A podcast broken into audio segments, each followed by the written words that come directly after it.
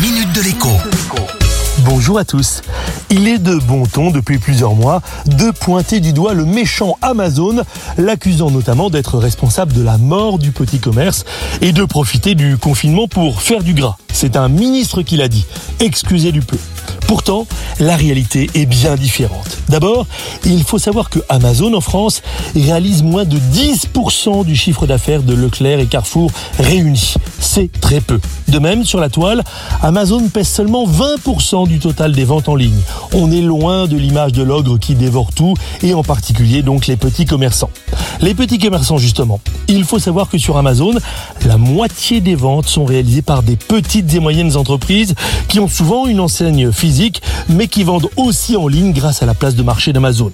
J'ai personnellement croisé récemment un jeune entrepreneur qui vend des bavoirs et de la layette sur les marchés de Provence. Des étudiantes lui ont proposé de référencer sa marque, Petit Boucan sur Amazon. Eh bien, il est devenu en quelques mois numéro 3 de sa catégorie. Aujourd'hui, il vend 90% de ses bavoirs pour bébé en ligne.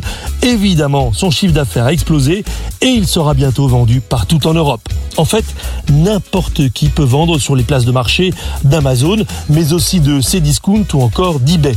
Il suffit de quelques minutes pour créer sa boutique en ligne. La commission 15% en moyenne. La logistique, vous pouvez la confier à la place de marché.